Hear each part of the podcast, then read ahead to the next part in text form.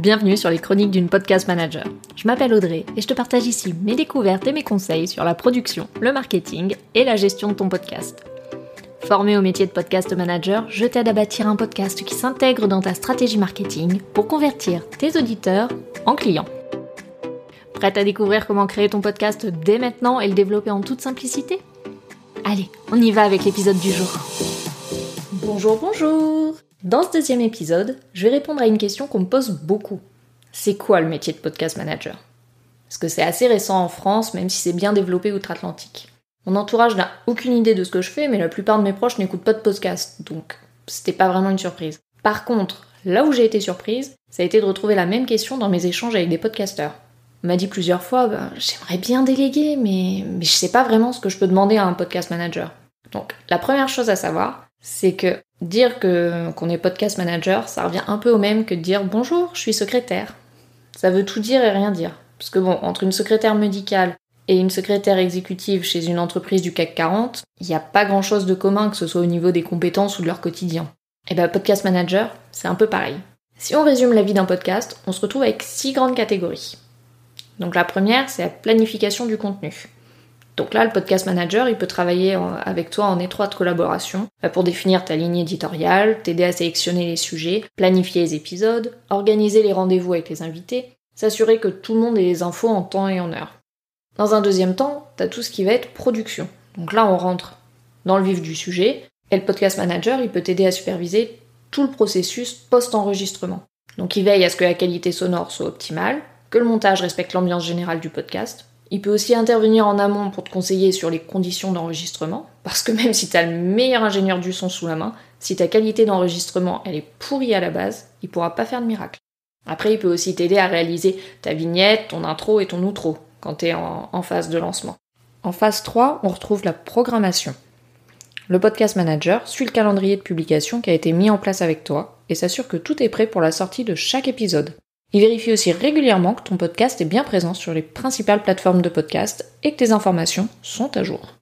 Ensuite, en phase 4, on a la promotion. Donc là, le but du jeu, c'est de rendre ton podcast aussi visible que possible. il va utiliser tes réseaux sociaux, l'optimisation du référencement, autrement appelé le SEO, le partenariat avec d'autres podcasteurs ou des sponsors, et la mise en place de stratégies de marketing. Là, ça va vraiment dépendre de tes attentes.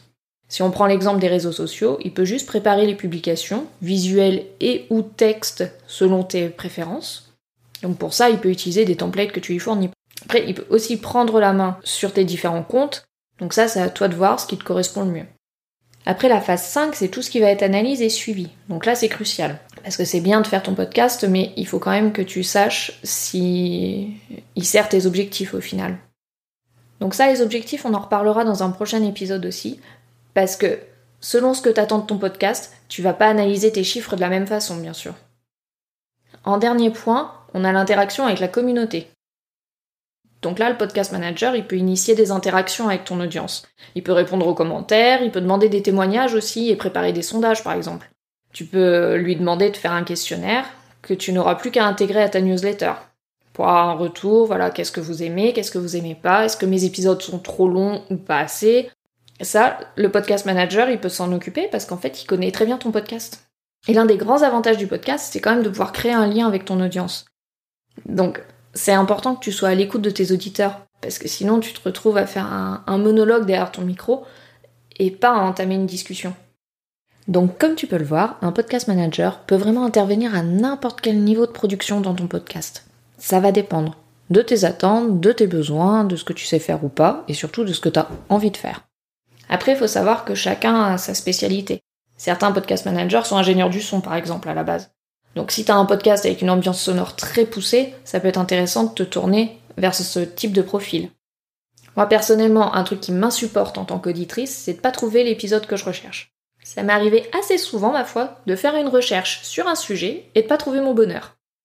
Et quelques semaines plus tard, mais complètement par hasard, de tomber sur l'épisode dont j'aurais eu besoin ben, juste avant.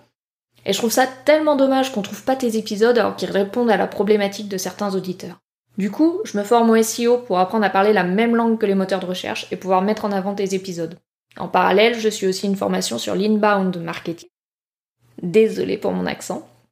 Mais pour être capable de créer ou d'optimiser l'écosystème autour de ton podcast, mon objectif, c'est qu'avec tout le temps que tu passes à créer un épisode, il s'intègre parfaitement dans ta stratégie marketing et qu'il apporte du trafic qualifié vers tes offres, même des mois après sa sortie.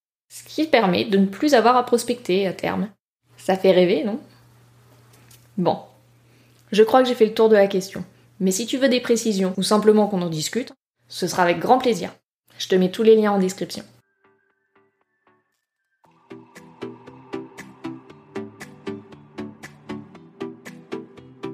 C'est tout pour aujourd'hui. Je te remercie d'avoir partagé ce moment avec moi.